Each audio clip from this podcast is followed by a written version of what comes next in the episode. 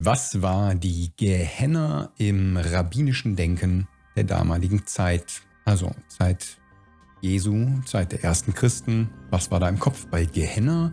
Ähm, und nochmal zum Begriff ewiges Leben oder Ewigkeit. Ewigkeit im Neuen Testament.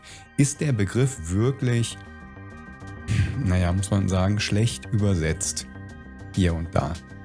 Ist ewiges Leben vielleicht gar nicht ein Begriff, der mit der Dauer zu tun hat, sondern mit etwas anderem, was dem einen oder anderen vielleicht erstmal nicht gefallen wird, die Idee. Der Faith.Science Podcast. Glaube und Wissenschaft außerhalb von Denkschablonen mit Jascha Schmitz. Du hörst das Audio zum entsprechenden YouTube-Video, das in den Show Notes verlinkt ist. Den YouTube-Kanal findest du auch unter faith.science/youtube. Und jetzt viel Spaß beim Anhören. Damit erstmal ein herzliches Willkommen hier auf dem Kanal Faith.Science. Mein Name Jascha Schmitz und der Kanal hier ist dazu da, dir und mir zu helfen, selbstbestimmt eigene Schlüsse ziehen zu lernen im Bereich Glauben, Wissenschaft, Weltanschauung. Dazu hinterfragen wir hier möglichst unzensiert unterschiedlichste Themen. Heute geht es weiter in einer Reihe, in der wir angefangen hatten, über den Begriff Ewigkeit oder ewig im Alten und Neuen Testament uns ja schlau zu machen anhand eines Buches von John Wesley Hansen, Aion Ionios, habe ich hier neben mir liegen. Gibt es aber auch kostenlos im Internet und ich verlinke, also die Links sind unten drunter. Und falls du hier die letzten Videos nicht verfolgt hast, werde ich hier oben die Playlist verlinken zu dieser Reihe, weil wir jetzt bei Video 4 sind. Und das letzte Mal haben wir uns ja eigentlich schon damit auseinandergesetzt, dass der Begriff ewig im Neuen Testament nicht die beste Übersetzung ist. Da habe ich mir hier aufgeschrieben, dass weder im Alten noch, also weder im Alten Testament noch in der antiken griechischen Literatur, das haben wir uns angesehen, an äh, beiden steht Äon oder Äonisch nicht für ewig, sondern immer für einen ja unbestimmten, nicht ewigen Zeitraum. Also ein Äon, das gebraucht man im Deutschen nicht so oft, aber ein Zeitalter. Ne?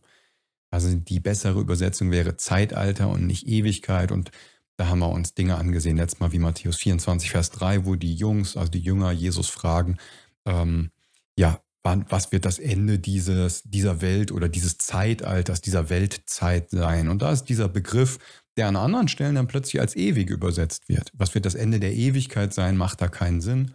Also Zeitalter ist die bessere Übersetzung. Und wir haben uns mit ähm, der Thematik auch ewige Strafe auseinandergesetzt. Und da möchte ich jetzt dich direkt mal hier wieder in unsere Notizen mit reinnehmen, also beziehungsweise in die Bibel, dass ich dir das hier auch direkt zeigen kann, wo wir da waren. Wir hatten uns nämlich angesehen, Matthäus Kapitel ähm, 25.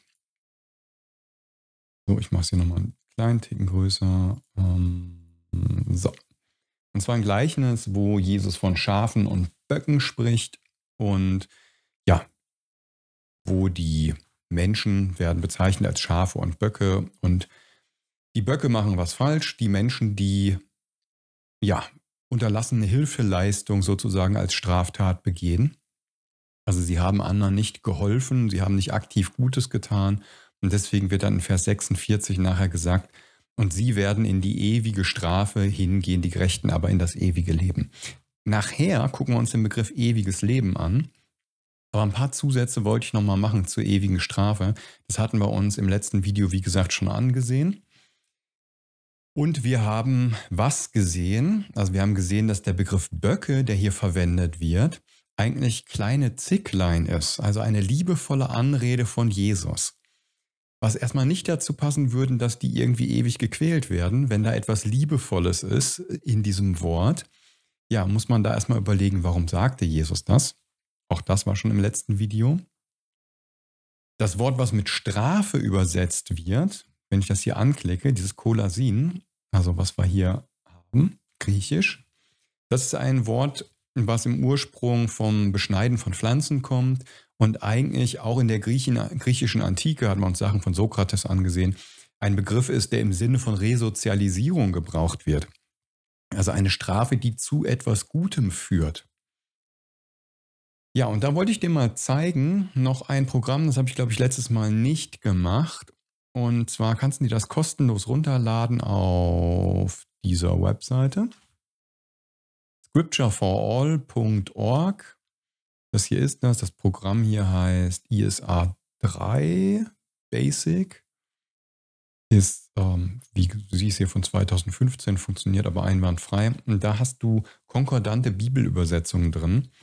Also Bibelübersetzungen, die halt sehr, sehr eng bei den Begriffen der damaligen Zeit bleiben. Siehst du jetzt?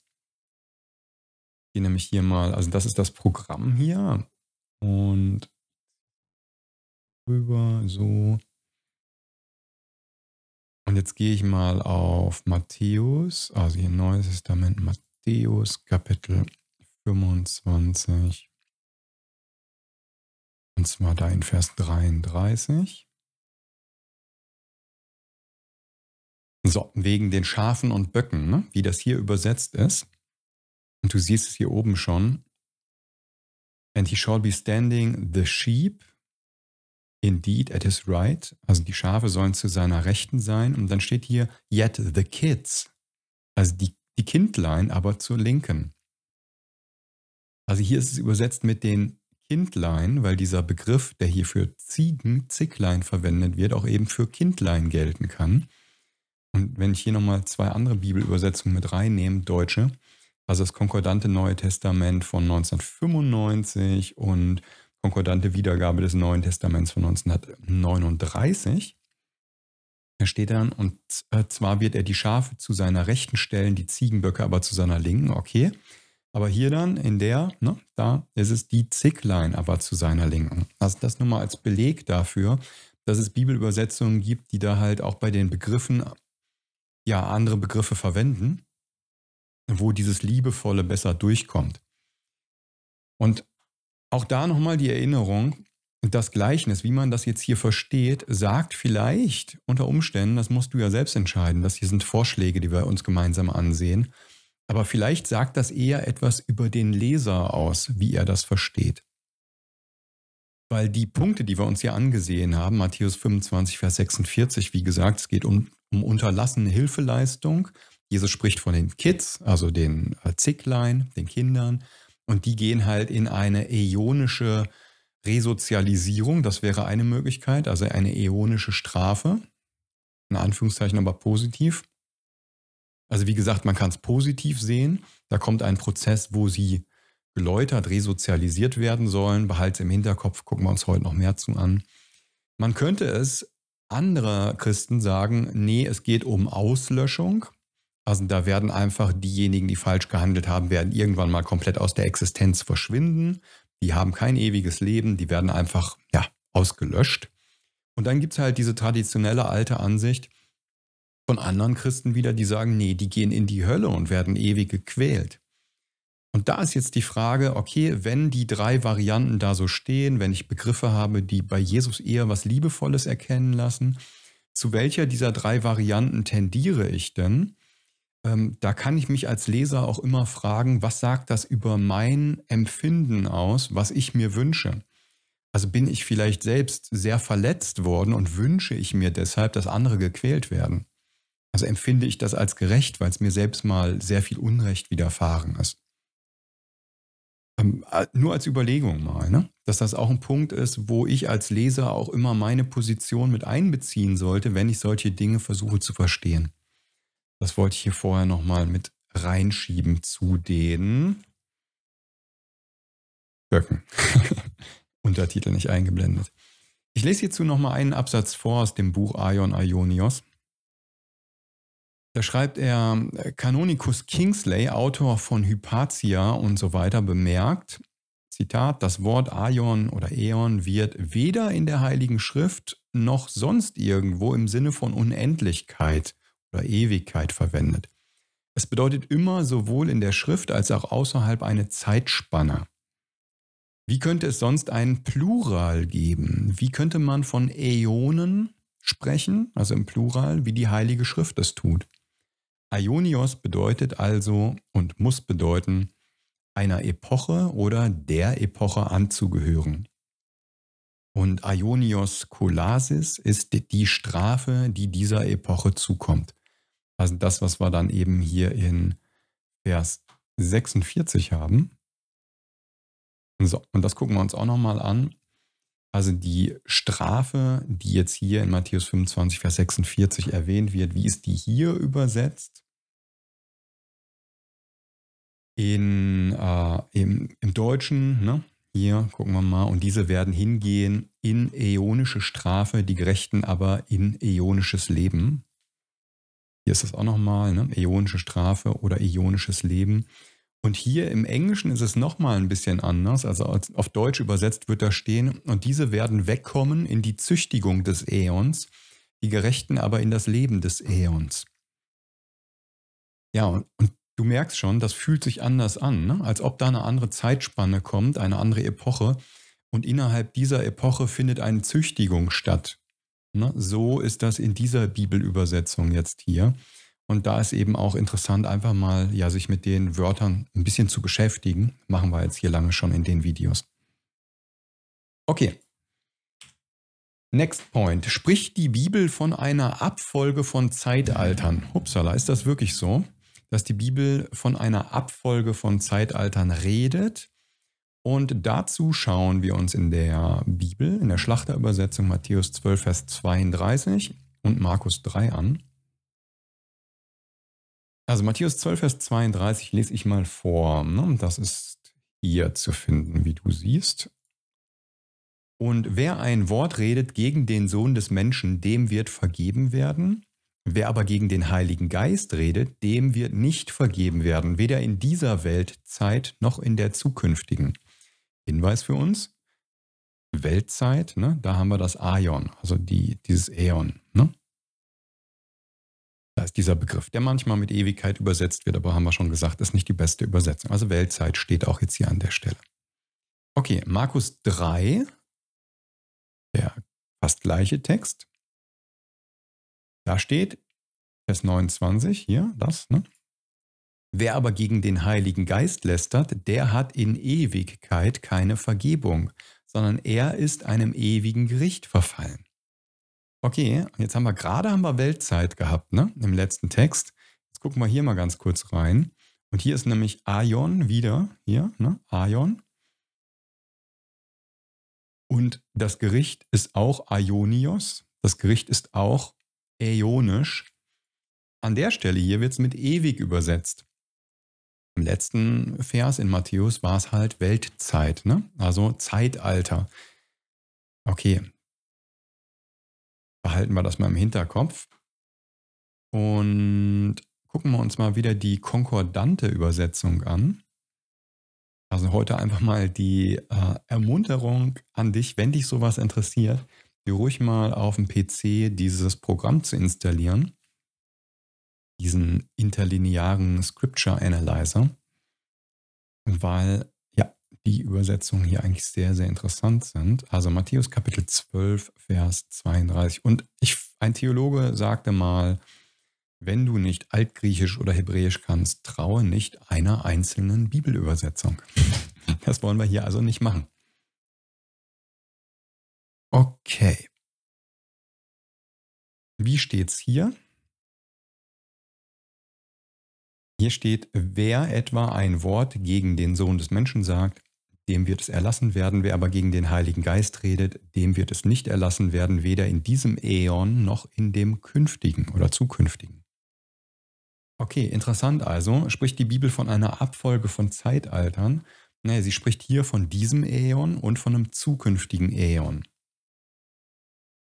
In dem Buch von Hansen, da schreibt er, wenn die Zukunft Ah, warte mal, das kann ich dir auch zeigen. Moment. Kann ich dich ja mitlesen lassen. Wenn du nicht nur zuhörst im Auto oder so. Sonst gute Fahrt. für alle, die vielleicht sich das audiomäßig anhören. Aber für alle, die visuell dabei sind, kannst du es jetzt hier mitlesen. Ne? Wenn die Zukunft aus Äonen und Abfolgen von Äonen bestehen soll und der Sünder weder in diesem noch im nächsten Äon Vergebung findet, so folgt daraus keineswegs, dass er sie nicht in irgendeinem zukünftigen Äon finden wird. Der Gedanke Jesu ist hier, dass diejenigen, die seine guten Taten einen bösen Geist zuschreiben, so verstockt sein werden, dass Jesu Lehre größere Schwierigkeiten haben wird, diese Menschen zu erreichen, als wenn sie sich irgendeiner anderen Sünde schuldig gemacht hätten. An eine endlose Verdammnis ist nicht gedacht. Und sie kann auch nicht aus der Sprache herausgelesen werden. Im Neuen Testament ist das Ende des Zeitalters und Zeitalter ein gebräuchlicher Ausdruck, der sich auf das bezieht, was jetzt vergangen ist. Hier sind Bibeltexte angegeben, ich lese erstmal weiter. Locke sagt dazu, Zitat, die Nation der Juden war das Reich und das Volk Gottes, solange das Gesetz bestand. Und dieses Reich Gottes wurde unter der, der mosaischen Verfassung Aion Utos, also dieses Zeitalter oder wie es gemeinhin übersetzt, diese Welt genannt. Das Reich Gottes aber, das unter dem Messias sein sollte, in dem die Ökonomie und Verfassung der jüdischen Kirche und der Nation selbst im Gegensatz zu Christus daran festhielt, aufgehoben werden sollte, wird im Neuen Testament Aion Melon, die kommende Zeit oder das kommende Zeitalter genannt. Also interessant, zur Zeit Jesu gab es sozusagen den Wechsel in von, von einem Zeitalter zu einem anderen Zeitalter. Jetzt haben wir hier so ein paar Texte dazu. So, nur mal zu sehen, wegen dieser Abfolge von Äonen, von Weltzeiten wird es hier jetzt genannt. Ne? Also Kolosser 1, Vers 26 hier. Nämlich das Geheimnis, das verborgen war, seitdem es Weltzeiten, also Äonen und Geschlechter gibt das jetzt aber seinen Heiligen offenbar gemacht worden ist. Also hier wird davon gesprochen, dass es ein Geheimnis gab, was schon seit Äonen, plural, ne, Zeitalter stand, also eine Abfolge von Zeitaltern. So wird es hier eben betrachtet. Oder Hebräer 9, Vers 26. Hm. Da steht, nun aber ist er, also Jesus einmal offenbar geworden in der Vollendung der Weltzeiten also der Äonen, wieder ne, plural, zur Aufhebung der Sünde durch das Opfer seiner selbst. Also du siehst an diesen Versen hier, okay, ja, das Verständnis der damaligen Zeit war, dass es halt Zeitalter gibt, die nach und nach kommen. Und da mit Jesu Tod und dem Gründen der Christengemeinde war sozusagen das neue Zeitalter angebrochen, was Jesus gestartet hat. Okay, das so zu der Frage Abfolge von Zeitaltern, wenn das halt in der Bibel vorkommt. Jetzt gibt es sowas wie äh, ewiges Feuer und Wurm. Was hat es damit auf sich? Kuriose Sachen gibt es da. Okay, Jesus sagte folgendes in Matthäus 18, Vers 8. Und das sind jetzt diese Bibelversen, die wir jetzt durchgehen, die sind für den einen oder anderen immer noch so ein Hinweis darauf, dass es doch irgendwie vielleicht eine ewige Hölle gibt. Ne? Also so ewige Qualen. Und wie gesagt, ewig ist sowieso problematisch das Wort und wir wollen jetzt hier einfach mal untersuchen, ist das buchstäblich zu verstehen, wie sind diese Bibelverse hier irgendwie einzuordnen oder wie kann man sie einordnen. Es bleibt dir überlassen, wie du es nachher selbst verstehen möchtest. Ich will hier nur mal so ein paar Gedanken anregen dazu. Also, Matthäus 18, Vers 8, da sagt Jesus, wenn aber deine Hand oder dein Fuß für dich ein Anstoß zur Sünde wird, so hau sie ab und wirf sie von dir. Es ist besser für dich, dass du lahm oder verstümmelt in das Leben eingehst, als dass du zwei Hände oder zwei Füße hast und in das ewige Feuer geworfen wirst. Hier wieder ewig, ne? hier unten steht äonische Feuer. Ne? In das äonische Feuer. Kannst du in der konkordanten Übersetzung nachsehen, da steht dann überall äonisch, wie es, äh, ja, dann kann man es leichter erkennen. Genau. Also, das äonische Feuer, was hat es damit auf sich? In Matthäus 25 kommt es übrigens auch vor, Vers 41, dann wird er auch zu denen zur Linken sagen, geht weg von mir, ihr Verfluchten, in das ewige Feuer, das dem Teufel und seinen Engeln bereitet ist. Also ewige Feuer. Was hat es damit auf sich? Ewiges Feuer. Und das kann man klären unter Umständen anhand von anderen Bibelversen, um einfach mal zu sehen, wie wird denn das sonst gebraucht? Kommt ewiges Feuer schon mal vor? Gibt es ewiges Feuer schon zur Zeit Jesu? Existiert irgendwas, was ewig brennt? Oder ist das jetzt eben ein transzendenter Bereich, in dem halt irgendwie dann diese ewigen Qualen stattfinden? Naja, es gibt ein Beispiel dafür, ich glaube sogar mehrere gute, aber jetzt eins aus dem Neuen Testament, wo es sehr deutlich ist. Und zwar im Brief vom Judas. Da spricht er über die Städte Sodom und Gomorra. Und er sagt was über sie. Und äh, der Kontext kannst du immer gerne reinschauen. Ne? Schau dir die Verse gerne an, worum es da geht. Aber wir wollen jetzt hier bei den Begrifflichkeiten mal kurz bleiben. Also er sagt hier, wie Sodom und Gomorra und die umliegenden Städte, die in gleicher Weise wie diese Unzucht bis zum Äußersten trieben und anderem Fleisch nachgingen, nun als warnendes Beispiel dastehen. Also er sagt, Sodom und Gomorra sind ein warnendes Beispiel. Und jetzt kommt, indem sie die Strafe eines ewigen Feuers zu erleiden haben. Hm, interessant. Also Sodom und Gomorra haben die Strafe eines ewigen Aionios, ne, Adjektiv eines ewigen äonischen Feuers zu erleiden. Okay, Fakt ist aber, also der Bericht Sodom und Gomorra durch Feuer verbrannt, ne, findet man in der Bibel halt, in Genesis. Aber Fakt ist, da brennt nichts mehr. Ne, da ist nicht irgendwo halt in der Region eine Stadt oder eine, ein Ort, wo es immer hm, brennt, wo irgendeine Stadt die ganze Zeit brennt und das Feuer ist auch gar nicht zu löschen oder sowas.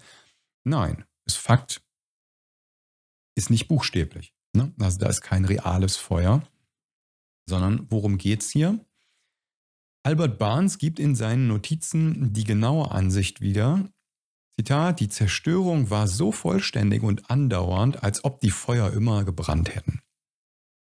Zitat Ende. Die Tatsache, dass Sodom und Gomorra als Beispiel benannt werden, zeigt, dass ihr Vorbild, das Beispiel in dieser Welt bekannt ist. Also hier eine Strafe, die, naja, immer noch bekannt ist und in dieser Hinsicht brennt es noch. Also das ist ein brennendes Thema oder so, ne? Das beschäftigt mich brennend. Also metaphorisch gesehen, das ist die Strafe ewigen Feuers. Das ist eine Strafe, die ist immer noch bekannt. Die ist nicht in Vergessenheit geraten. Es ist nicht, dass die Städte immer noch brennen.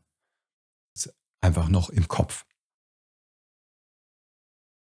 Okay, ein Punkt dazu, zu dieser Sache mit ewigem Feuer, ne, was Jesus da sagt. Strafe ewigen Feuers. Was wird über Gott selbst gesagt in Hebräer 12, Vers 29? Hier ein kurzer Satz. Denn unser Gott ist ein verzehrendes Feuer. Inwiefern ist denn Gott selbst ein verzehrendes Feuer? Bei Sodom und Gomorra waren wir jetzt beim Gedanken der Strafe. Ne? Es kann sich also um Strafe wie bei Sodom und Gomorra handeln. In dieser Hinsicht ist Gott ein verzehrendes Feuer.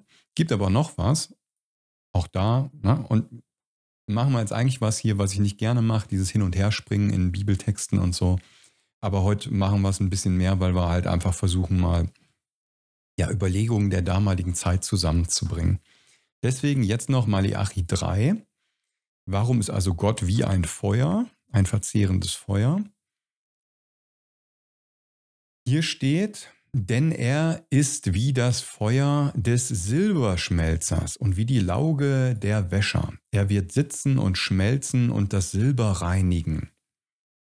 Damit gemeint kommt jetzt, er wird die Söhne Levis reinigen und sie läutern wie das Gold und das Silber.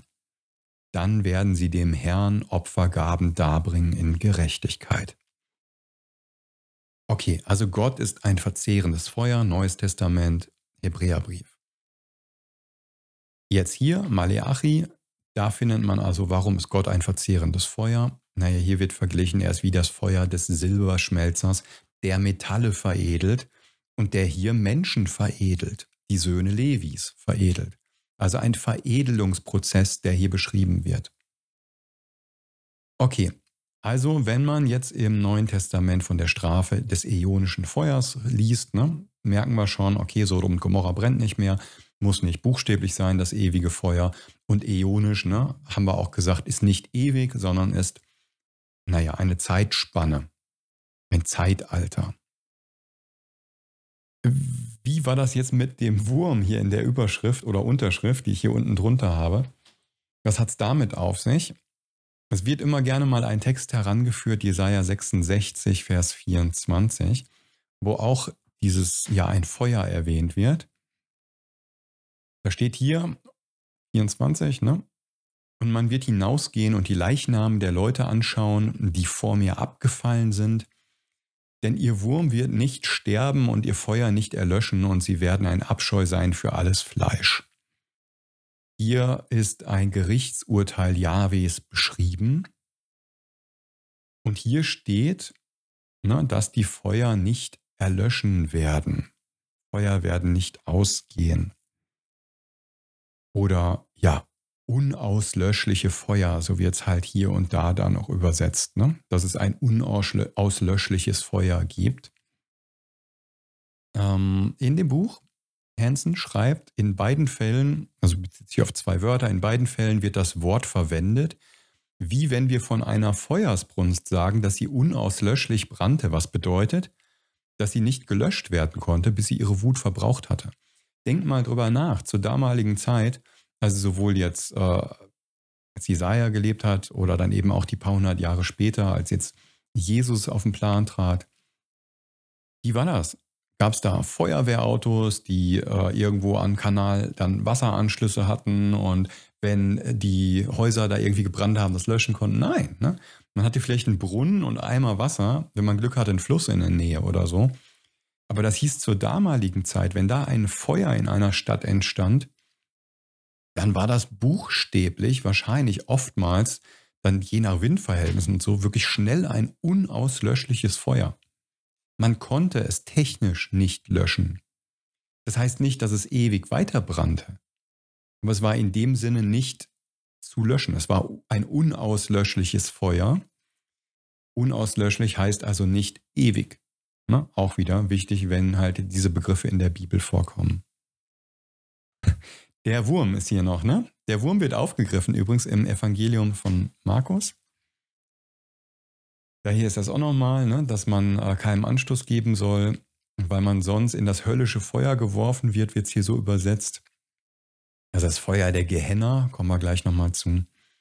Und da steht in Vers 48, wo ihr Wurm nicht stirbt und das Feuer nicht erlischt. Also er bezieht sich hier auf Jesaja 66, Vers 24, benutzt das. Und jetzt müsste man sich auch wieder fragen, ja, bei denjenigen, die halt jetzt so eine buchstäbliche Höllenlehre vertreten, ist das jetzt hier, kann man das buchstäblich verstehen? Also ist dann in der Hölle auch ein Wurm, der nicht stirbt? Also gibt es dann feuerresistente Würmer, die da sind? Oder wenn man jetzt weiterliest, da steht in Vers 49, denn jeder muss mit Feuer gesalzen werden, wie jedes Opfer mit Salz gesalzen wird. Okay, das heißt also, ich bleibe jetzt mal beim Buchstäbchen. Da haben wir also eine Feuerhölle, ein buchstäbliches Feuer, was da brennt. Da ist ein Wurm, der nicht verbrennt. Der ist äh, irgendwie feuerresistent. Und dieses Feuer, was da brennt, das salzt. Also du merkst schon, irgendwie, äh, wenn man das wörtlich nimmt, wird es lächerlich. Ne? Macht überhaupt keinen Sinn. Das macht, ist Quatsch. Und wir haben gesehen, Feuer, Sodom und Gomorra, tolles Beispiel, ist halt einfach ein Hinblick oder ein Sinnbild für entweder Strafe oder in Maleachi für einen Reinigungsprozess, den Gott vollzieht. Ne? Deswegen jetzt hier auch mit dem Wurm, der ist eigentlich ein schöner Hinweis darauf, dass man das jetzt nicht, naja, ähm, buchstäblich nehmen muss. Würmer, weiß man damals, ne, oder auch heutzutage, die fressen äh, verfaultes Fleisch auf. Ne? Also die reinigen auch einen Kadaver sozusagen. Die lassen den verschwinden. Also wenn etwas Fauliges verschwindet, ist ein Wurm sozusagen ein Bild dafür, der es verschwinden lässt, etwas Schlechtes verschwindet. Also dieser Prozess, ne? Reinigung oder schlechte Dinge verschwinden, die kann man damit eben auch assoziieren.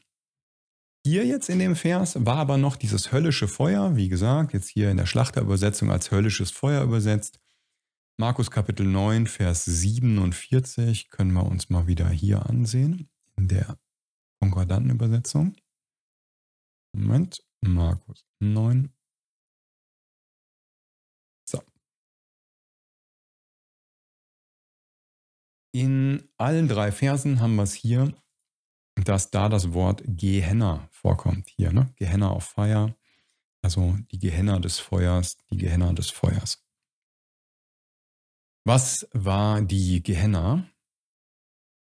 Da kann man jetzt an verschiedenen Stellen nachschlagen. Also das war im Tal Hinnom, also Gehenna, Tal Hinnom, wurden in der Zeit des alten Israel, also hunderte Jahre vor Jesus, wurden da mal Kinderopfer dargebracht, als sozusagen das Volk abgefallen ist zur falschen Religion.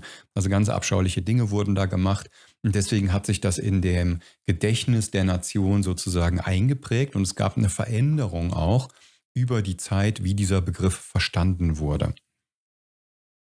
Jetzt interessiert uns natürlich so ein bisschen das jüdische Denken. Was haben denn die Juden zur Zeit Jesu gedacht? Wie haben die das interpretiert, wenn man jetzt sich ein Talmud oder rabbinische Schriften eben ansieht? Was war damals Gedankengut zur Gehenna? Und da kannst du zum Beispiel hier gehen auf die Webseiten der Jewish Encyclopedia, also jüdische Enzyklopädie, ne? Hier ganz offiziell, großer Artikel dazu.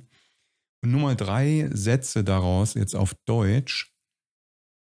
Also hier steht das auch nochmal, ne, wo dem Molech da im Tal Hinnom eben Kinder geopfert wurden. So damit geht's los. Und deswegen wurde das Tal nachher so als äquivalent für die Hölle angesehen, für einen Ort ja, des ganz Schlimmen, wo äh, Strafen stattfinden auch und sowas.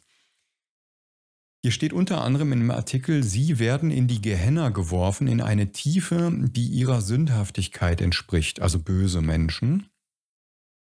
Sie sagen, Herr der Welt, du hast gut getan, das Paradies für die Frommen, die Gehenna für die Gottlosen. Ein Zitat aus einer jüdischen Quelle. Weiter heißt es hier in dem Artikel, es gibt drei Kategorien von Menschen, die gänzlich fromm, und die Erzsünder werden nicht geläutert, sondern nur diejenigen, die zwischen diesen beiden Klassen liegen. Also im jüdischen Denken wird hier erklärt, es gibt drei Kategorien. Es gibt total fromme, die brauchen nicht geläutert werden, ne, gereinigt werden, weil die sind ja eh fromm.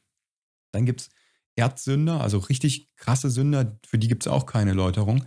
Aber dann gibt es diejenigen, die dazwischen liegen. Große Bandbreite von Leuten, die halt eine Reinigung noch durchmachen müssen, um Gott zu gefallen. Und dann steht hier, alle, die in die Gehenna hinabsteigen, werden wieder heraufkommen, mit Ausnahme von drei Klassen von Menschen, diejenigen, die Ehebruch begangen haben, die ihre Nachbarn beschämt oder verleumdet haben. Zitat aus einer jüdischen Quelle. Äh, ist das jetzt, ne? Wieder, was hier vorkommt. Interessant hier ist also erstmal der Gedanke, dass die Leute aus dieser Gehenna wieder herauskommen können. Dass das im Judentum eben existierte. Und dazu anderer Hinweis zu einem, ja, eigentlich eine Antwort, soweit ich es verstanden habe, von Ken F.W. Farrer ähm, zu dem Buch Mercy and Judgment, was er geschrieben hat. Da ist hier ein langer, langer, langer, langer Artikel, wo er halt auch auf einen anderen Bibelgelehrten eingeht und die beiden sozusagen verschiedene Argumente zur Gehenna hatten. Was ganz interessant ist, er schreibt hier dann unter anderem, ich werde nun rund 30 weitere talmudische und jüdische Autoritäten hinzufügen, als Beleg dafür, dass die Gehenna ein Ort ist, aus dem Menschen wieder herauskommen können. Also jetzt nicht ewige Strafe, ne, so ewige Qual in der Hölle oder sowas, sondern dass die Juden zur Zeit Jesu, die Rabbiner oder jüdische Schriften, eigentlich den Gedanken hatten, dass das, was wir gerade gelesen haben, was in Markus stand, dieses Feuer der Gehenna, dass das etwas ist, wo man wieder rauskommen kann. Ja, ganz interessant. Und zwar, wo haben wir es jetzt? Wenn ich hier mal ein bisschen runter scroll. Also hier mal auszugsweise Quellen, wie gesagt, unten drunter im Video äh, Text da. Ne? Kannst du gerne nachschauen und dir das mal in Ruhe ansehen. Zitat. Shagiga äh, Shimon ben Lakish sagt, das Feuer der Gehenna habe keine Macht über die Übertreter Israels. Das sind jetzt immer nur kurze Sätze, ne? die er hier zitiert. Eruvin, Zitat, diejenigen, die eine vorübergehende Gehenna erlitten haben, werden von Abraham gerettet. Nedarim, also sind alles Zitate von Rabbinern hier, ne? wo Rabbiner zitiert werden. So. Nach Rabbi Shimon ben Lakish gibt es keine Gehenna in der kommenden Welt. Auch interessant, ne? wenn die verschwindet, keine Gehenna mehr in der kommenden Welt. Mhm. Also kann eine ewige Quelle, äh, Qual, ewige Hölle schon mal nicht gemeint gewesen sein aus jüdischer Sicht zur Zeit Jesu. Nishmat Shayim, Zitat, die Gerechten, die einige Sünden begangen haben, gehen schnell durch die Hölle. Emek Hamelech, Zitat, die Gottlosen bleiben in der Gehenna bis zur Auferstehung und dann erlöst sie der Messias, indem er sie durchquert. Dieselbe Abhandlung sagt sogar von den schlimmsten Sündern, wie denen von Sodom und ähm, Spionen, die Juden verraten, dass sie bestraft werden, Zitat, bis die verordnete Zeit abgelaufen ist und ihnen dann erlaubt wird, zu transmigrieren, also überzugehen woanders hin. Midrash Rabbah. Nach dem letzten Gericht existiert die Gehenna nicht mehr. Und abschließend hier mal Yalkut Shimeoni. Er sagte, Gabriel und Michael werden die 8000 Tore der Gehenna öffnen und Israel, Israeliten und rechtschaffene Heiden herauslassen. Ja, also wie gesagt, in seinem Artikel noch ganz viele Zitate und Hinweise auf rabbinische Schriften. Und das mal zu dem Punkt ähm, der Gehenna, in vielen Bibelübersetzungen noch als Hölle wiedergegeben.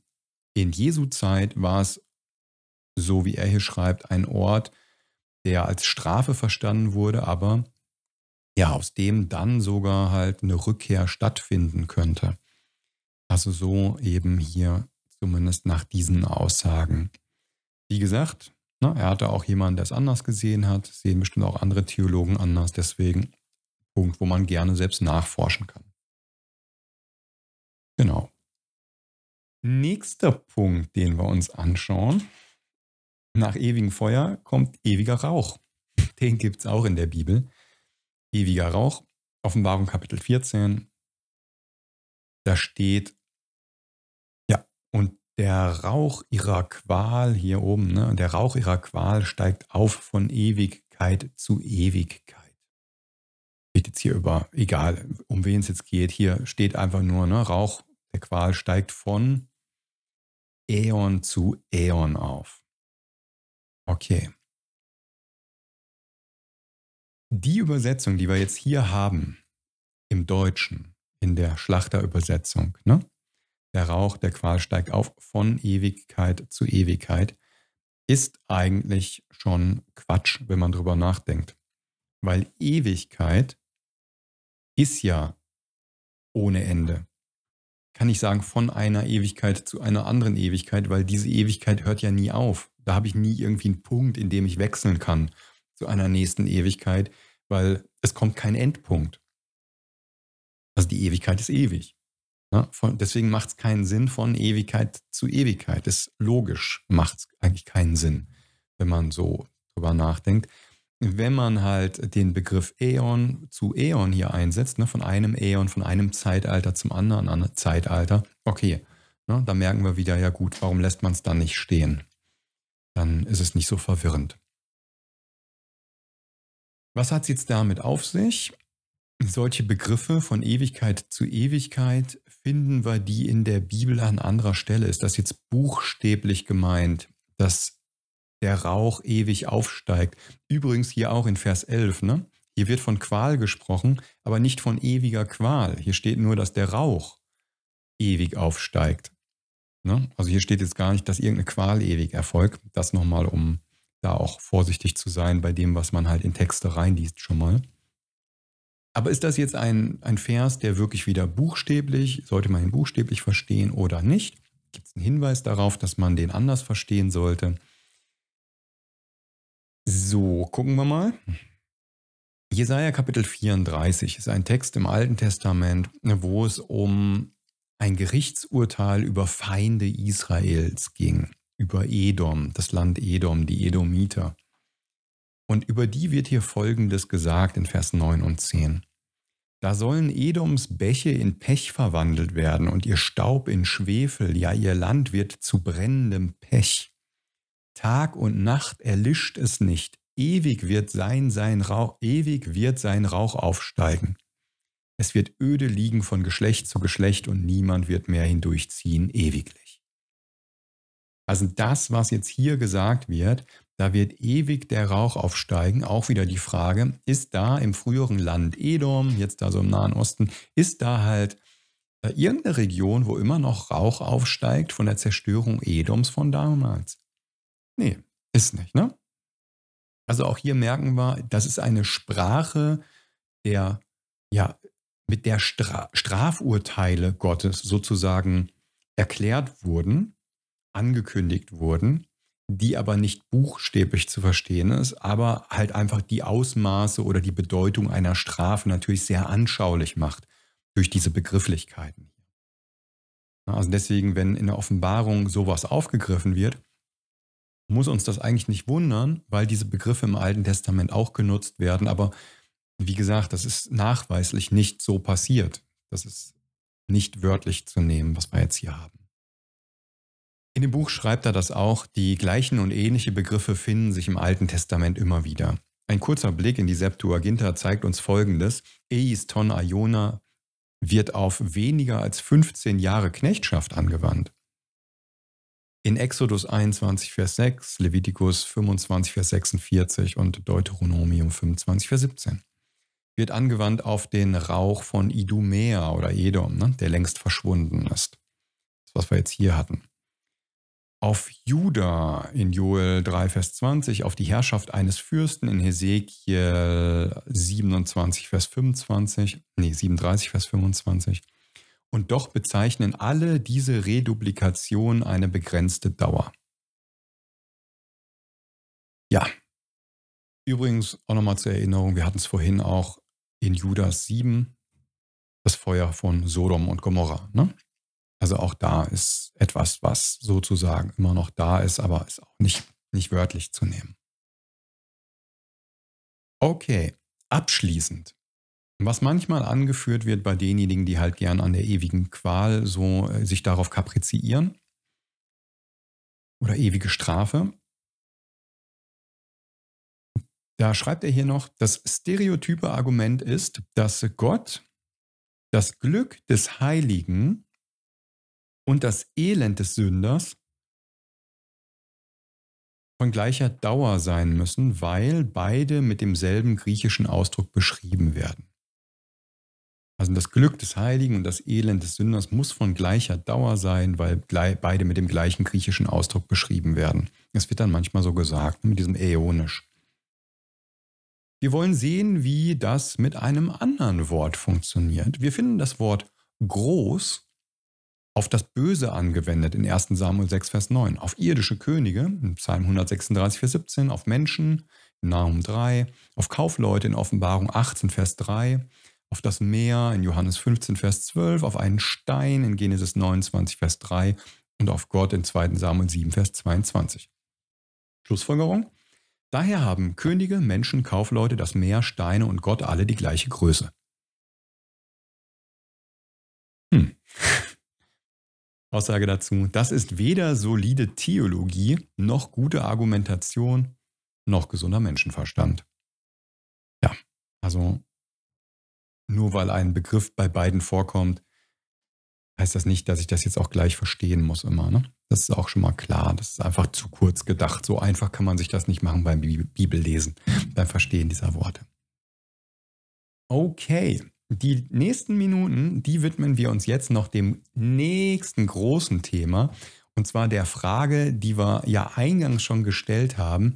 Okay, im Neuen Testament haben wir uns im letzten Video und jetzt auch in diesem Video recht eindringlich damit beschäftigt, was es mit dem Begriff ewige Strafe, also äonische Strafe auf sich hat und wie man diese anderen Bilder, die damit zu tun haben, verstehen kann. Ne? Feuer als Strafe, als Reinigungsprozess, als Bild dafür. Rauch, der im Ion aufsteigt, ne, diese Bilder, die wir da jetzt hatten und so weiter. Haben wir uns intensiv mit beschäftigt. Was wir nicht gemacht haben, ist die Sache, und zwar ewiges Leben. Also bezieht sich ewiges Leben vielleicht gar nicht auf Dauer. Weil bei ewiger Strafe haben wir gesagt, das ist jetzt nicht ewig in der Dauer, sondern da kommt einfach ein Zeitalter. Hm. Okay, ist es dann das Leben eines Zeitalters? Was finden wir heraus, wenn wir uns da die Begriffe etwas genauer ansehen? Und er schreibt hier in dem Buch noch so nett, wir hören, wie in Predigten triumphierend die Frage gestellt wird, wenn die Strafe der Bösen nicht ewig währt, welche Garantie haben wir dann, dass die Freuden der Gesegneten ewig wären?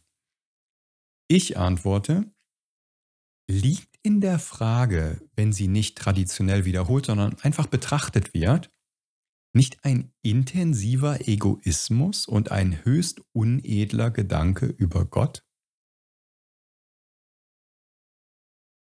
Professor Taylor Lewis übersetzt Matthäus 25, Vers 46 so. Diese werden in die Strafe, das Gefängnis der kommenden Welt gehen. Ist mit Schafen und Böcken. Ne? Diese werden in die Strafe oder das Gefängnis, die Gefangenschaft der kommenden Welt gehen. Jene aber in das Leben der kommenden Welt. Und er sagt, das ist alles, was man etymologisch oder exegetisch aus dem Wort in diesem Abschnitt machen kann. Daher ist auch das Zoen Aionion, also Zoe Leben, Aionion ne, des Äons, nicht endlos, sondern ein Zustand, ein Zustand, der sich aus einem guten Charakter ergibt. Moment, das ist wichtig jetzt hier. Ich wiederhole es nochmal. Er sagt hier, daher ist auch das Zoen Aionion, das Zoen Aionion. Ich mache es hier mal auf. Also hier haben wir Matthäus 25, Vers 46 und dieser Begriff hier. Ne? Das ewige Leben. Da, das hier. Ne? Der Begriff ist, klick mal drauf, Aionion Zoen. Zoen Aionion. Ne? Also das ewige Leben. Und er sagt jetzt hier, daher ist auch das Zoen Aionion nicht endlos, also nicht auf die Dauer bezogen, sondern ein Zustand, der sich aus einem guten Charakter ergibt. Also das äonische Leben der Gerechten wäre ein Zustand, in dem sie sich befinden. Etwas, was über ihren Charakter aussagt, ein, eine Qualität ihres Lebens, was sie führen. Kann das sein? Also das verändert ja einige Bibelverse dramatisch, wenn man die vielleicht so verstehen sollte. Und das gucken wir uns jetzt mal an, anhand von Versen, wo das so vorkommt. So in Ionion. Das sind 1, 2, 3, 4, 5, 6, 7, 8, 9. Neun Verse nehmen wir dafür. Matthäus 19, Vers 29. Und da sagt Jesus, und jeder, der Häuser oder Brüder oder Schwestern oder Väter, Vater oder Mutter oder Frau oder Kinder oder Äcker verlassen hat um meines Namens willen, der wird es hundertfältig empfangen und das ewige Leben erben. Also das Ionion Soen erben. Aber ah, da klingt es doch danach, dass man irgendwie, äh, wird doch gut passen, ne? Man kriegt vielleicht irgendwie noch als Erbe das ewige Leben. Könnte aber auch eine Qualität sein. Also hier ist es jetzt offen, ne? So ein bisschen. Also hier vorher wird von, von Mutter, Frau, Kinder, Äcker und so weiter gesagt, dass man es hundertfach empfängt. Und das äonische Leben. Hm. Das gleiche haben wir in Lukas 18. Ne, da haben wir es auch, also die Parallelgedanken dazu. Ne? Es ist niemand, der Haus oder Eltern oder Brüder oder Frau oder Kinder verlassen hat, um des Reiches Gottes willen, der es nicht vielfältig wieder empfinge in dieser Zeit und in der zukünftigen Weltzeit, das ewige Leben. Okay, die zukünftige Weltzeit, das zukünftige Äon, und dazu gehört das äonische Leben. Meint Jesus jetzt das Äon, was anbrach mit seinem Tod? Also wie wir es vorhin gelesen haben in Versen, ne? Dass da eigentlich ein neues Zeitalter begann und ein Leben, was damit im Einklang ist? Oder meint er hier eine ewige Dauer, jetzt wirklich buchstäblich ewig die Dauer? Ist bis jetzt noch unklar, ne? Okay, dann schauen wir mal weiter und nehmen Johannes. Also Johannes spricht sehr viel über ewiges Leben. Also der Begriff müsste eigentlich immer sagen, er spricht viel über äonisches Leben, weil wenn ich sage ewiges Leben, interpretiere ich es ja schon. Also Johannes spricht viel in seinen Briefen oder auch im Evangelium über äonisches Leben. Okay, Johannes 3, Vers 36. Wer an den Sohn glaubt, der hat ewiges oder äonisches Leben. Wer aber dem Sohn nicht glaubt, der wird das Leben nicht sehen, sondern der Zorn Gottes bleibt auf ihn. Was sagt Jesus hier? wer an den Sohn glaubt, der hat ewiges Leben. Also der hat äonisches Leben. Also hier verbindet Jesus Glauben an den Sohn mit dem Besitzen von äonischem Leben. Das klingt schon mehr nach Qualität. Ne? Wenn die Lebensqualität, äh, wenn dazu gehört, dass ich Jesus anerkenne, wenn ich dann sozusagen dieses äonische Leben habe. Hm. Johannes 3, Vers 16. Und ich mache mal Folgendes. Ich öffne die jetzt mal hier in der konkordanten Übersetzung, was dann offen haben. So, Johannes 3, Vers 16. Nehmen wir mal hier. Konkordantes Neues Testament von, wann war es? 95, 93? Weiß nicht mehr genau, 95. Denn so liebt Gott die Welt, dass er seinen einzig gezeugten Sohn gibt, damit jeder, der an ihn glaubt, nicht umkomme, sondern äonisches Leben habe. Also hier wieder auch, äonisches Leben wird verbunden mit dem Glauben an Jesus. Okay. Gucken wir in Johannes 6, Vers 47. Da sagt Jesus, wahrlich, wahrlich, ich sage euch, wer an mich glaubt, hat äonisches Leben. Also nicht bekommt. Jesus sagt hier, der hat äonisches Leben. Wer an mich glaubt, hat das Leben dieses Äons. So, ne? Vers 54. Hier. Wer mein Fleisch isst und mein Blut trinkt, hat äonisches Leben. Also ist auch wieder Gegenwart. Wer mein Fleisch isst, mein Blut trinkt, Gegenwart, Gegenwart. Wer das jetzt macht, der hat Gegenwart, äonisches Leben. Das ist jetzt schon da, das äonische Leben. Hier kommt ein Zusatz und ich werde ihn am letzten Tag auferstehen lassen. Interessant, aber das äonische Leben hat er schon. Also, ne, ewiges Leben, ist das etwas, was man schon besitzt, dadurch, dass man Jesus folgt. Also es ist eine Qualität des Lebens und ist damit gar nicht die Dauer gemeint. Wir gucken weiter in 1. Johannes, also jetzt in seinem Brief. 1. Johannes Kapitel 3, 15. Jeder, der seinen Bruder hasst, ist ein Menschenmörder. Und ihr wisst, dass jeder Menschentöter kein ionisches Leben bleibend in sich hat. ja, also ein, jemand, der Menschen tötet, hat diese Qualität des Lebens nicht in sich. Wird Sinn ergeben, ne? Also jemand, der Menschen hasst. Hier wird es mit Gefühlen in Verbindung gebracht, das, was hier passiert. Ne? Jemand, der seinen Bruder hasst. Ein Menschentöter. Ein ionisches Leben. 1. Johannes Kapitel 5, Vers 10 bis 12. Wer an den Sohn Gottes glaubt, hat das Zeugnis in sich selbst. Wer aber Gott nicht glaubt, der hat ihn zum Lügner gemacht, denn er hat dem Zeugnis, das Gott betreffs seines Sohnes bezeugt hat, nicht geglaubt. Und dies ist das Zeugnis, dass Gott uns das äonische Leben gegeben hat. Und dieses Leben ist in seinem Sohn. Wer den Sohn hat, der hat das Leben. Wer den Sohn Gottes nicht hat, der hat das Leben nicht. Also hier wird gesagt, wir haben ein Zeugnis, Ne? Also es geht hier um, um dieses Zeugnis. Der hat das Zeugnis in sich selbst, Zeugnis haben. Und dann sagt in Vers 11, das ist das Zeugnis, dass Gott uns das äonische Leben gegeben hat. Also das haben wir. Wir haben das Leben dieses Zeitalters, in dem man Jesus anerkennt.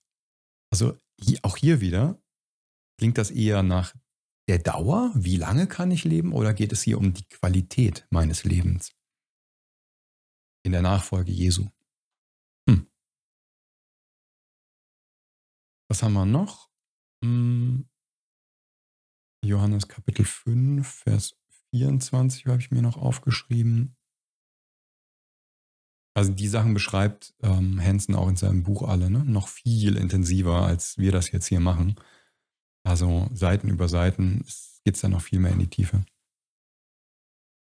Johannes 5, Vers 24, wahrlich, wahrlich, ich sage euch, wer mein Wort hört und dem glaubt, der mich gesandt hat, ionisches Leben und kommt nicht ins Gericht, sondern ist aus dem Tod in das Leben hinübergegangen. Krass, was ist denn hier alles drin? Ne? Also hier ist auch wieder, wovon hängt es ab, ionisches Leben zu haben? Wer das Wort hört und dem Wort glaubt, also dem glaubt, der mich gesandt hat der hat ionisches Leben und der ist aus dem, steht hier, der ist aus dem Tod in das Leben hinübergegangen. Das ist schon passiert. Also, ist krass. Vers 24 dann übrigens auch, ne? Wahrlich, wahrlich, ich sage euch, es kommt die Stunde und sie ist nun da, wenn die Toten die Stimme des Sohnes Gottes hören. Also worum geht es hier? Leute, die halt in ihrem Verhältnis zu Gott tot sind. Ne? Also Jesus sagt hier, es findet gerade eine Auferstehung statt zu seiner Zeit. Sagt er hier, ne? passiert, die Auferstehung ist da. Genau.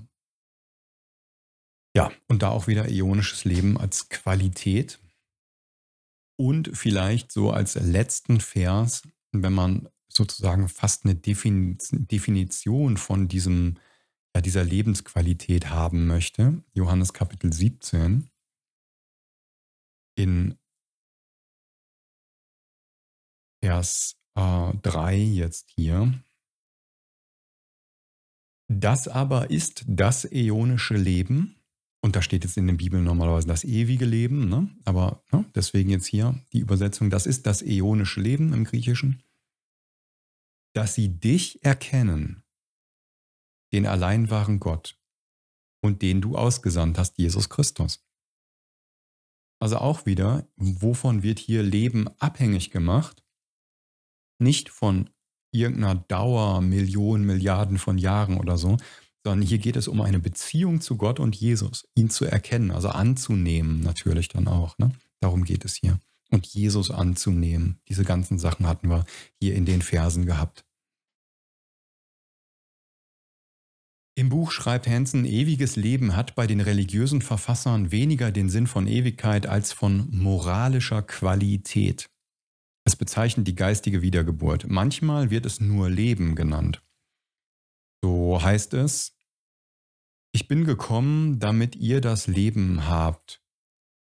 Oder Brot des Lebens ne, als Begriff. Oder in das Leben eingehen als Begriff. Oder Gott hat uns das ewige Leben gegeben und dieses Leben ist in seinem Sohn. Oder wer den Sohn hat, der hat das Leben. In all diesen Worten ist ein Leben aus dem moralischen Tod, eine Wiedergeburt gemeint, die sich nicht auf ihre Dauer bezieht. Also eine moralische Qualität, die das Leben annimmt. Das ist äonisches Leben. Darum geht es, wenn im Griechischen ja dieser Begriff vorkommt, scheinbar. Ne? Also für mich persönlich kann ich sagen, ich finde diese ähm, Texte, wenn man sich in Gesamtheit anguckt, wirklich sehr überzeugend. Für dich Ermunterung, denk selbst drüber nach. Ne? Also schnapp dir da am besten eine Interlinearübersetzung, deswegen wollte ich es hier auch nochmal zeigen. Und lies am besten damit mal diese ganzen Kapitel und guck, wie das auf dich wirkt, was da eigentlich gerade passiert. Jetzt könnte der eine oder andere sagen, ja, ach du Schande, ne? was ist denn dann, fällt damit das Leben weg, das ewige Leben? Oder was heißt denn das jetzt über unsere Zukunft? Die Bibel ist zum Glück nicht ganz still darüber. Es gibt ein paar Begriffe auch, die in der Bibel vorkommen, die eigentlich die Dauer des Lebens besser beschreiben als äonisch. Entschuldigung, also Äon, äonisch eben die Qualität des Lebens. Aber es gibt andere Begriffe. Gucken wir mal, um da jetzt noch ein bisschen uns eine Entwarnung zu geben. Dass es sowas auch in der Bibel vorkommt. Und da mal fünf Begriffe, also fünf Wörter und fünf Verse noch und dann haben wir die Sache rund, würde ich sagen, für heute. Ja, das reicht dann auch. Also Römer Kapitel 1, Vers 20. So, da steht, denn sein Gottes unsichtbares Wesen, nämlich seine ewige Kraft und Gottheit, wird seit Erschaffung der Welt an den Werken durch Nachdenken wahrgenommen, sodass sie keine Entschuldigung haben. Also hier wird von der ewigen Kraft Gottes gesprochen. Und wenn ich hier ewig anklicke, also da ewig, Ist komischerweise nicht äonisch, nein, es ist ein anderes griechisches Wort, es ist Aidios. Also hier, okay, ewig hatten wir auch bei den alten Griechen, als wir uns das angesehen haben. Aidios ist ein Begriff, der diese Dauergeschichte der Ewigkeit eigentlich besser oder richtigerweise ausgedrückt, ausdrückt im Griechischen, ne? damals. Also ewige Kraft Gottes, Aidios. Okay, 1. Petrus 1, Vers 4. Lies mal Vers 3 mit. Gelobt sei der Gott und Vater unseres Herrn Jesus Christus, der es uns aufgrund seiner großen Barmherzigkeit wiedergeboren hat zu einer lebendigen Hoffnung durch die Auferstehung Jesu Christi aus den Toten, zu einem unvergänglichen und unbefleckten und unverwelklichen Erbe, das im Himmel aufbewahrt wird für uns. Okay, nehmen wir mal das unverwelkliche Erde. Amaranthos ist da das Wort ein unverwelkliches Erbe. Okay, Amaranthos, unvergänglich.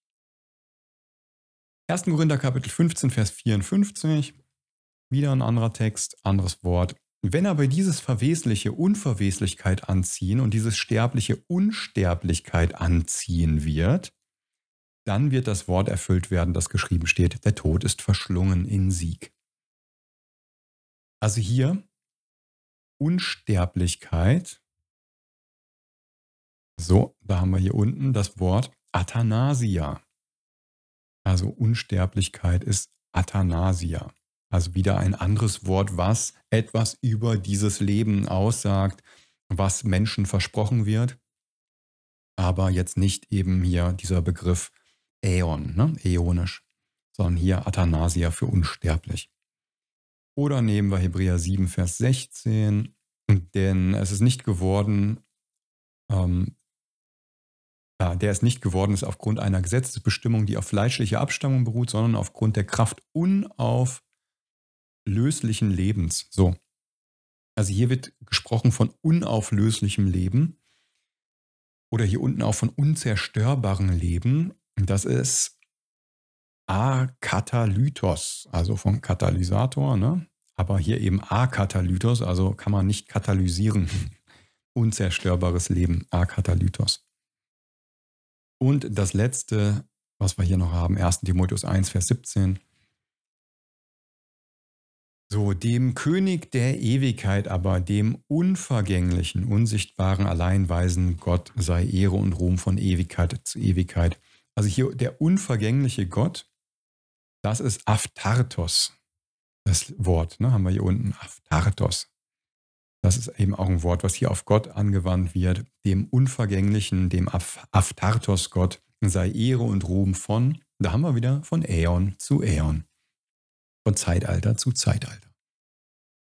Ja, Zusammenfassung. Wenn in der Bibel, also im Neuen Testament, in deiner Bibel das Wort ewig steht, dann sollten eigentlich alle Alarmanlagen oder Alarmlampen angehen, weil man muss aufpassen, wenn hier im griechischen Äon oder Äonisch steht, ist bei allem, was jetzt hier wir besprochen haben, das Wort ewig nicht gemeint, sondern man sollte da einfach äonisch oder Zeitalter oder Weltzeit stehen lassen oder sonst was. Also am besten, wenn irgendwo ewig steht, schnapp dir nochmal eine andere konkordante Übersetzung und guck mal nach, ob die da äonisch gelassen haben weil dann weißt du, was da eigentlich stand, ne? das äonische Leben. Das Leben des Äons, das äonische Leben, haben wir auch gesehen, ist eher eine Beschreibung oder scheint eher eine Beschreibung der Qualität, der moralischen Qualität des Lebens zu sein in der Nachfolge Jesu. Und jetzt mal so als letzter Gedanke, als letzte Frage, über die man, du und ich halt auch wirklich weiter nachdenken sollten, finde ich jedenfalls für mich immer auch interessant. Weil die Frage ist, was sagt mir das über Jesus, dass er eher über die Qualität des Lebens Aussagen macht als über die Dauer? Was sagt mir das über die über Jesus, über sein, sein Wesen, dass er eher über die Qualität des Lebens redet als über die Dauer? Also, um es vielleicht anders auszudrücken, statt mein Haus, mein Auto, meine Lebenszeit liegt der Fokus von Jesus hier auf Qualität in der Beziehung zu ihm, in der Beziehung zu Gott. Da liegt sein Fokus. nicht auf der Dauer, wie lange lebe ich noch und so, was besitze ich und halt Jesus, Jesu Fokus ist auf etwas anderem, der ist erstmal auf einer Beziehung. Und Jesus sagt, dass wenn wir an ihn glauben, dann sind wir in diesem Leben schon. Wir sind in dieser Beziehung. Wir müssen darauf nicht warten. Wir dürfen das jetzt schon eigentlich umsetzen. Wir dürfen jetzt schon in diesem besonderen äonischen Leben halt, ja, das, das ausleben, ne? das haben. Und deshalb, wie gesagt, meine Ermunterung an dich, an mich aber genauso, immer wenn der Begriff in der deutschen Bibel, und ich nutze halt auch normale deutsche Bibel, meist Elberfelder oder so, und äh, wenn ich da den Begriff Ewigkeit mittlerweile lese, dann denke ich mir immer so, okay, guck nochmal nach, was steht denn da und was sagt mir das jetzt eigentlich aus über die Gedanken, die hier gemeint sind in dem Bibelvers. Ja, die letzte Sache, die für uns noch offen bleibt, was dieses Thema angeht. Gibt es noch irgendwas? Wir hatten Altes Testament, wir hatten die Griechen ne, der damaligen Zeit, also hebräischen Begriff haben wir uns angeguckt, griechischen Begriff, Neue Testament, ewige Strafe, ewiges Leben. Was bleibt offen? Also eine Sache, um so sicher zu gehen, könnten wir uns nochmal die Frage stellen, die ersten Christen, also ganz Anfang so, ne, erste, zweite Jahrhundert, in den Aufzeichnungen der ersten Christen der damaligen Zeit, finden wir das da wieder, dass dieser Begriff Äon und Äonisch genau so verstanden wurde, wie wir das hier nach und nach ausgearbeitet haben, eben als nicht von, ja, nicht die Dauer betreffen, nicht ewig, sondern dass es da eben um Zeitalter ging, um Qualität ging, haben die ersten Christen im ersten, zweiten Jahrhundert das auch so gesehen. Das gucken wir uns nochmal in dem dann letzten Video hierzu an. Aber da werden wir erst in vier Wochen drauf stoßen, denke ich, wenn alles klappt. Also in dem Rhythmus geht es dann in einem Monat hier mit dem Video weiter. Dazwischen kommen andere Themen. Schau gerne vorbei hier auf dem Kanal. Wenn dir das hier jetzt übrigens weitergeholfen hat, dir ähm, neue Perspektiven eröffnet hat. Ich finde es immer super spannend, das zu lesen. Schreib es gerne unten drunter rein, was du dazu denkst. Auch wenn du Dinge anders siehst, kritisch siehst, schreib das gerne rein. Finde ich auch immer super hilfreich, Dinge dann auch wieder aus anderen Blickwinkeln zu sehen. Deswegen großes Dankeschön an jeden, der dadurch hilft. Du kannst dem Video, wenn du möchtest, einen Daumen hoch geben, äh, unten ein Abo, ne, wenn du noch nicht hast. Abo des Kanals einrichten und die Glocke anklicken.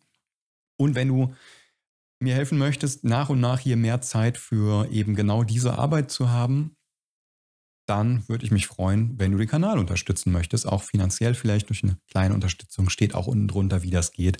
Und ein ganz, ganz, ganz, ganz, ganz großes Dankeschön an dich da draußen, wenn du schon bereits ja, mir da immer mal hilfst. Das schätze ich von wirklich von ganzem Herzen. Das nehme ich nicht für selbstverständlich und äh, ja, freue mich da riesig drüber. So, das soll es gewesen sein. Hier und hier werden gleich noch zwei Videos eingeblendet. Vielleicht ist was dafür, was dabei, was für dich interessant ist. Guck mal rein. Ansonsten freue ich mich, wenn wir uns im nächsten Video wiedersehen. Alles Gute und bis dahin. Das war der Faith.Science Podcast. Die aktuellsten Folgen findest du immer auf YouTube über faith.science/youtube. Und es wäre toll, wenn du uns unterstützt. Exklusive Inhalte und Vorteile für Unterstützer findest du auf faith.science/unterstützer. Vielen Dank und bis zur nächsten Folge.